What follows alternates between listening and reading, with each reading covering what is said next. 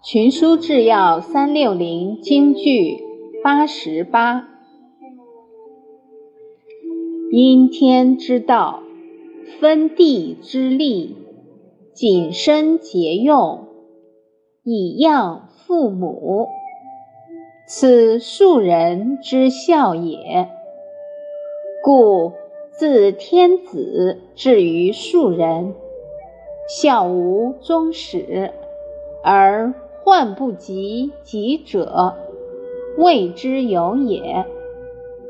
卷九《孝经》白话解释：利用节气的自然规律，充分辨别土地的好坏和适应情况，以获取最大的收成。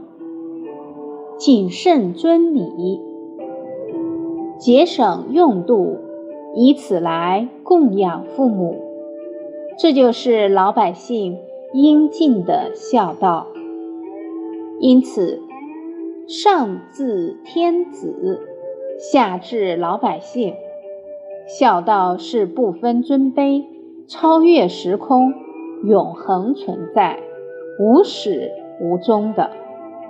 孝道是人人都能做得到的。